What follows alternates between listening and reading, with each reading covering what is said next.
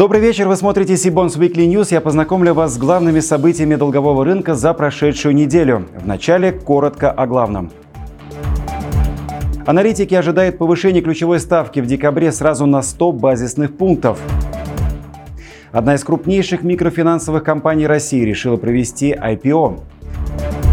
Правительство Калининградской области будет гасить дефицит бюджета доходами от облигаций. На сайте Сибон стала доступна информация о глобальных ETF. Теперь об этих и других новостях более подробно. Уже в эту пятницу, 17 декабря, Совет директоров Банка России примет решение по вопросу о ключевой ставке. Большинство участников финансового рынка ждут радикального решения от ЦБ и повышения ставки сразу на 100 базисных пунктов, сразу до 8,5%. Причина в инфляции, которая в ноябре не показала устойчивого замедления и по итогам года, скорее всего, превысит 8%. Напомню, 22 октября регулятор повысил ставку на 0,75% пункта с 6,75 до 7,5% годовых, что стало шестым подряд повышением в текущем году. При этом эксперты отмечают, что рост ставок в экономике, начавшийся в марте этого года, уже приносит свои плоды. Потреб кредитования замедляется, а россияне стали наращивать сбережения на депозитах. Однако риски раскручивания инфляционной спирали из-за повышенных ожиданий населения и бизнеса все еще остаются. Дополнительной причиной жестких решений ЦБ может стать высокая геополитическая неопределенность. На этом фоне ключевая ставка также может быть поднята радикально в качестве превентивной меры рыночной стабилизации. Комментарии экспертов в нашей традиционной рубрике «Мнение». В эту пятницу ключевая ставка с вероятностью 100, близко к 100% повысится на 100 базисных пунктов. А, в значительной степени этот рост уже заложен а, в текущие цены облигаций а, федерального займа. Но наиболее интересным для рынка является комментарий главы Центрального банка России, который даст участникам больше сигналов относительно дальнейших действий. Интрига здесь заключается в том, будут ли повышение продолжаться, а, насколько Центральный банк видит а, замедление инфляции как уже начавшийся процесс, или по этому поводу у него есть какие-то еще сомнения. А, если эти комментарии из пресс-релиза и из пресс-конференции дадут рынку сигнал о том, что ужесточение продолжится или будут носить более длительный характер, или что цель по инфляции а, не достигнет 4% а, к концу следующего года, то реакция рынка может оказаться гораздо более негативной, чем кажется на текущий момент. Ну, давайте немножко порассуждаем. Э, первое. Центральный банк у нас ставит задачу перед собой таргетировать инфляцию. Э, что мы видим с инфляцией? Текущая инфляция вышла из целевых значений на конец года еще э, в октябре ценовые, точнее инфляционные ожидания э, также находятся на пике. Плюс текущая геополитическая ситуация вызывает, пусть небольшой, но отток капитала. Это то, что мы видим на локальном рынке. И э, также есть еще глобальный фактор. Собственно, в США инфляция также вышла на, на рекордном уровне 6,8, э, фактически сопоставимо с российским. Э, ну и, в общем-то, это абсолютно глобальный тренд, и я думаю, что все центробанки, как и наши, должны в определенной мере ужесточать кредитную политику, чтобы не допустить дальнейшего разгона инфляции. Мы понимаем, что Центральный банк, конечно же, будет в первую очередь ориентироваться на, на текущие значения, на ценовую динамику, э, э, поэтому рынок определился. На свопах мы видим, что это порядка 100 базисных пунктов, и я согласен с этим мнением, что, да, наверное, 100 базисных пунктов. Самое интересное – а что, какие будут комментарии, какую динамику мы видим в дальнейшем? Как, как скоро мы, будет ли это последний шаг, или мы, и, и мы сможем перейти как бы к дезинфляционной модели уже там в третьем-четвертом квартале? Или же Центральному банку еще придется повысить ставку? Вот, наверное, тот комментарий, который даст глава Центрального банка, есть ключевая интрига этого заседания. Кармани может стать первой российской микрофинансовой компанией с листингом на бирже. Первичное размещение акций намечено на вторую половину 2022 года. Компания намерена привлечь на рынке не менее 2 миллиардов рублей. В кармане уточнили, что рассчитывают сначала получить финансирование через пре-IPO, а потом провести первичное размещение акций на одной из российских бирж. Величина пакета к продаже пока не определена. Отмечу, что в России на данный момент публичных МФО нет, при этом среди них много эмитентов корпоративных облигаций. Сама Кармани выпускает бонды с 2017 года и сейчас в обращении находится 4 выпуска облигаций компании на 1,16 миллиарда рублей. В сентябре на онлайн-семинаре Сибонс Кармани подробно рассказала о деятельности компании, ситуации на рынке МФО и ключевых аспектах последнего выпуска. Подробности о готовящемся IPO мы решили выяснить у основателя Кармани Антона Зиновьева. Антон, добрый вечер. Расскажите, пожалуйста, с какой целью вы решили провести первичное размещение акций и как готовитесь к публичному размещению? Добрый вечер, Кирилл. А, спасибо большое за интерес к нашей компании. Первичное размещение акций мы хотим а, осуществить для того, чтобы получить доступ к капиталу. А, оборотные средства, которые мы привлекли, в том числе с помощью облигаций, для, на сегодняшний день не являются проблемой для компании. Мы спокойно привлекаем долговое финансирование. Но требования регулятора э, говорят о том, что достаточность собственного капитала должна быть на, на ну, достаточно большом уровне, а на достаточно высоком уровне. В связи с этим такой инструмент, как IPO, мы считаем максимально цивилизованным, максимально, так скажем, выгодным для данной стадии развития компании. Мы считаем, что компания готова к проведению IPO. Да, это будет достаточно раннее IPO, но тем не менее внутренний процесс, который есть в компании, уже позволяют это сделать.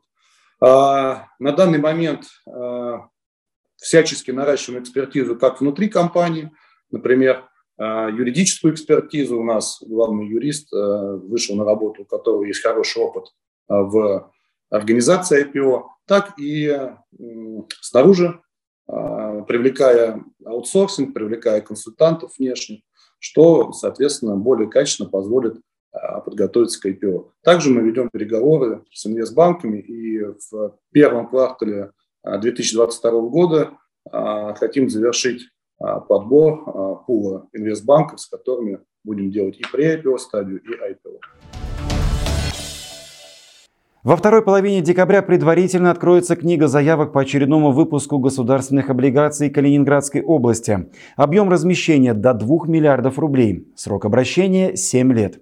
По выпуску с открытой подпиской предусмотрена амортизация. Ориентир поставки первого купона будет определен позднее.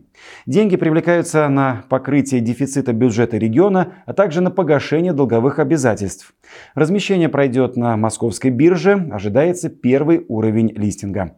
Организаторами выступят «Газпромбанк», «ВТБ Капитал», «Сберкип» и «Совкомбанк».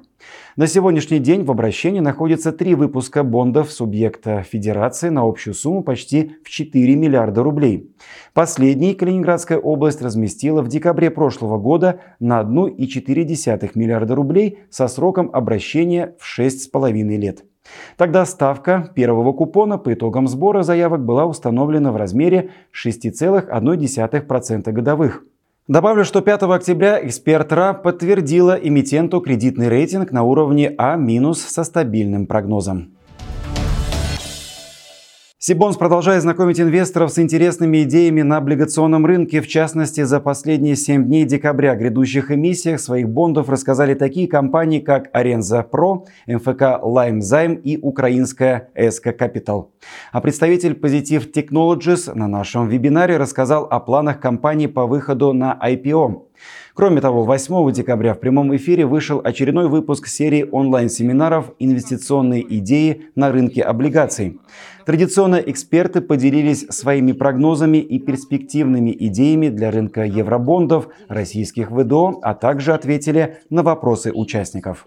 Ну, в общем, мы можем столкнуться просто со стагфляцией. То есть, когда скажем, повышение ставки да, и сворачивание стимулов, оно не поможет от инфляции. То есть там другие методы нужны, именно э, ну, как бы повышение там, предложений товаров, там, решение вопросов с логистикой, ну, то есть то, что, в общем-то, является причиной Записи вебинаров уже доступны на нашем YouTube-канале, ссылки вы найдете в описании к этому выпуску. Там же вы найдете ссылку на расписание грядущих онлайн-семинаров. Чтобы не пропустить другие важные анонсы и новые выпуски Сибонс Weekly, не забудьте подписаться на наш канал, а также на телеграм-канал Сибонс и наши страницы в Фейсбуке и Инстаграме. На сайте Сибон стала доступна информация о глобальных ETF Exchange Traded Funds. В специальном разделе пользователи могут найти информацию более чем о 6 тысячах фондов от более чем 180 провайдеров, включая таких лидеров рынка, как BlackRock, Vanguard, SPDR, Invesco, торгуемых на 35 мировых биржах, среди которых Нью-Йоркская и Лондонская фондовые биржи, NASDAQ, биржа Торонто.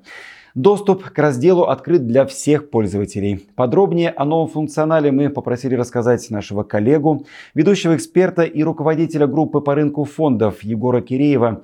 Егор, приветствую вас. Добрый вечер, Кирилл. А, скажите, пожалуйста, какую информацию могут найти пользователи Сибонс в новом разделе? Нами была продумана и разработана единая система отображения данных по фондам. Соответственно, в верхней части э, э, любой страницы отображается информация о ключевых параметрах этого инструмента и также отображается информация о дивидендной доходности. Далее следует график, отображающий изменения цены актива, а также изменения стоимости чистых активов. Э, важно отметить, что присутствует также функция сравнения с другими инструментами, с другими ETF. Также формой поиска возможно воспользоваться по таким параметрам, как провайдер, биржа и прочим ключевым э, аспектам. Отмечу, что информация по фондам также доступна через э, надстройку Excel, также API и DataFeed ресурсы Sibons.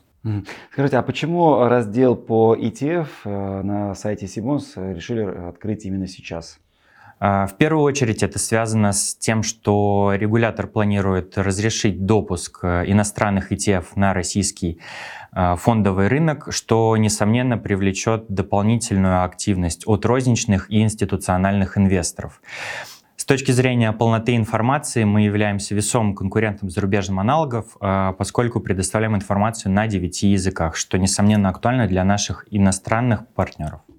А, я так понимаю, что за последние два года и фондовый рынок в целом, и сегмент по ETF а, привлекает большое внимание, в том числе и частных инвесторов. Да, Кирилл, совершенно верно. Количество брокерских счетов, открытых за прошедший 2020 год и текущий 2021 год, бьет многолетние рекорды, что, несомненно, подогревает интерес к такому инструменту, как акции. Но, тем не менее, участники рынка прекрасно понимают, что та часть э, отрасли, которая касается паевых э, инвестиционных фондов и ETF, э, не может остаться незаметной. На графике мы видим динамику безусловного прироста количества ETF, торгующихся на бирже, а также объема активов, размещаемых в данный инструмент. Данный факт является наглядным с точки зрения безусловного интереса со стороны как частных, так и институциональных инвесторов. Важно отметить э, еще одну причину, вызывающую повышенный интерес у инвесторов к данному инструменту – это комиссия.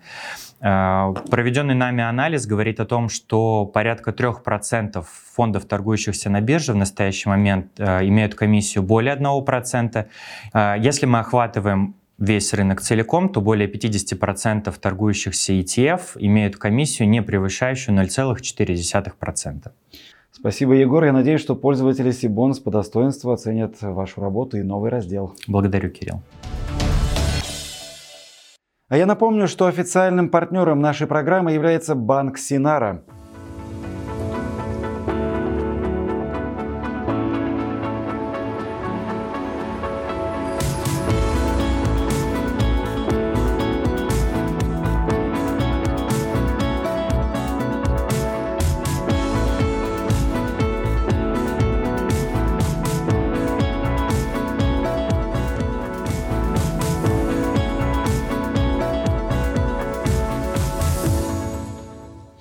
Завершение нашего выпуска предлагаю вашему вниманию блиц-интервью с авторитетными экспертами долгового рынка. Сегодня мы представляем вторую часть, в которой спикеры поделились своими прогнозами на наступающий 2022 год.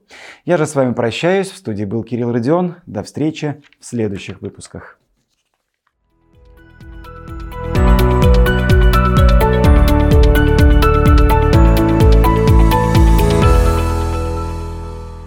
Основные какие-то особенности рынка мы, я думаю, вряд ли увидим, что они поменяются. Мы будем по-прежнему увидеть постепенное нарастание выхода на долговой рынок ближе к четвертому кварталу. Едва ли тут стоит ожидать каких-то неожиданностей. Наверное, в первом полугодии у нас будет второй, третий эшелон. Наверное, э, периодически мы будем видеть high yield, которые, несмотря на то, что ставки, по всей видимости, будут уже не те, что в 2021 году, а несколько выше, тем не менее альтернатив для фондирования у многих э, мелких бизнесов не так много. Рынок облигаций одна из этих альтернатив, перенебречь ей было бы неправильно, поэтому будут выходить и эмитенты э, с более низким кредитным качеством. И, конечно, э, кто их будет покупать? Ну, конечно, будут покупать граждане в надежде, что все будет хорошо. Может быть, мы увидим чуть более позднее возвращение на рынок первого эшелона, чем традиционно традиционно видели в прежние годы.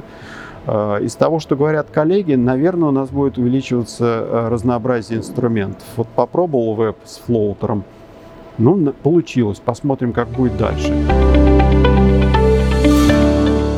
Довольно много вопросов переносится или переходит на 2022 год. Прежде всего, наверное, макроэкономических. Э, есть сформированные ожидания. Ожидания в том, что за повышением ставки наступит снижение, да, а, есть ожидание о том, что инфляция прекратит этот рост, да, и, собственно, мы перейдем в новую фазу снижения инфляции. Все это в целом должно э, позитивно повлиять на рынок. Э, это возможность рефинансирования по более удачным ставкам, это возможность продолжать тот экономический рост, который был в текущем году. А, и с этой точки зрения как бы перспективы довольно радужные. Но я считаю, что э, в целом активность рынка она будет продолжать оставаться достаточно высокой. Э, конечно, все не очень просто, например, в плане переоценки э, дефолтных рисков и ситуация с компаниями Роснана, с Объединенной вагоностроительной корпорацией, она показала, что риски дефолтов могут прилететь оттуда, откуда их не ждали. Поэтому на это надо внимательно смотреть, но в целом, конечно, как бы развитие рынка однозначно продолжится. Это сложный вопрос, потому что жизнь показала, вот э, с моей точки зрения, два определяющих фактора. Это геополитические риски и это риски пандемии. То есть э, мы в начале этого года жили в условиях того, что мы научились жить с ковидом, мы понимаем, пандемия идет на спад и больше не преподнесет сюрпризов. И конец года нам опять говорит о том, что все прогнозы были мимо. А, то есть резкие, э, резкие колебания на рынках, э, э, резкое ожидание новых локдаунов, падение цен на товарно-сырьевых биржах, рост ставок и геополитическая напряженность, которая тоже растет в разных секторах планеты и оказывает свое давление. А, и я, честно говоря, не берусь предсказать, мне хочется верить, что это будет годом стабилизации, что а, неопределенности, с которыми мы сегодня живут, живем а, в первом квартале, а, все-таки выйдут а, в, из области непредсказуемости и а, в целом будет понятно, как развивается рынок, да, но и конец года покажет хорошие результаты. В следующем году. Если э, рассматривать оптимистичный сценарий, то мы дойдем до э, некого пика по доходностям по ФЗ и, соответственно, по корпоративным бумагам. И в случае благоприятного развития событий, а я оптимист именно на это и надеюсь, что это позволит нам на длинных бумагах там прокатиться, получить э, возможность дополнительного заработка, увеличить портфели и так далее. То есть, в принципе, следующий год э, при сказать, положительном раскладе может быть очень оптимистичным. Следующий год может быть и 23-й. Ну, опять же, мы сейчас в декабре 2021 года. Что будет через год, э, до конца непонятно, но предпосылки, э, что мы отпрыгнем, большие. Следующий год, ну, как обычно, будет хорошим, но непростым.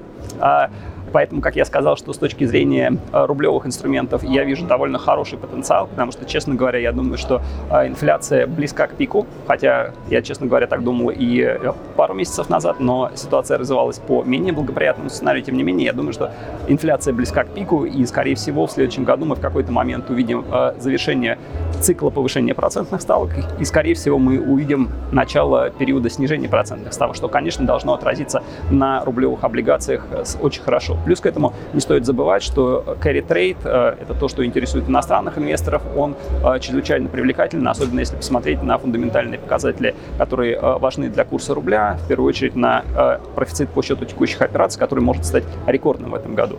Для долларовых бумаг ситуация не слишком простая, потому что если посмотреть, опять-таки, на действия не российского, а американского регулятора, то здесь ситуация развивается в другую сторону. То есть можно сказать, что российский регулятор опережает американского с, с хорошей форой, я бы даже так сказал. И если посмотреть на потенциальные действия ФРС, то здесь можно говорить о том, что, наверное, в 2022 году мы увидим завершение сворачивания программы количественного смягчения и повышение процентных ставок.